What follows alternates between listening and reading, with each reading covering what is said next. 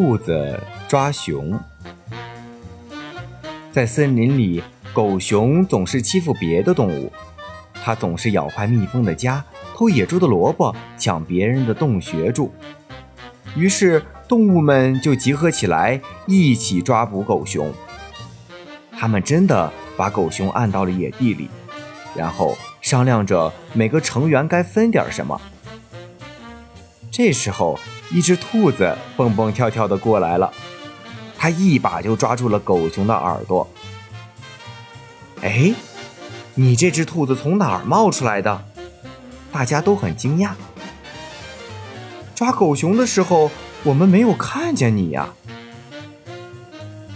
兔子说道：“嘿嘿，你们不知道，在森林里就是我把狗熊赶出来的。它看见我就害怕了。”掉头就往野地里跑，要是没有我，你们怎么能抓到它？大家觉得兔子说的实在是太荒唐了。虽然没人相信兔子能够吓跑狗熊，但是大家都被兔子的话逗乐了。最后还是分给了兔子一颗卷心菜。虽然兔子不应该说大话。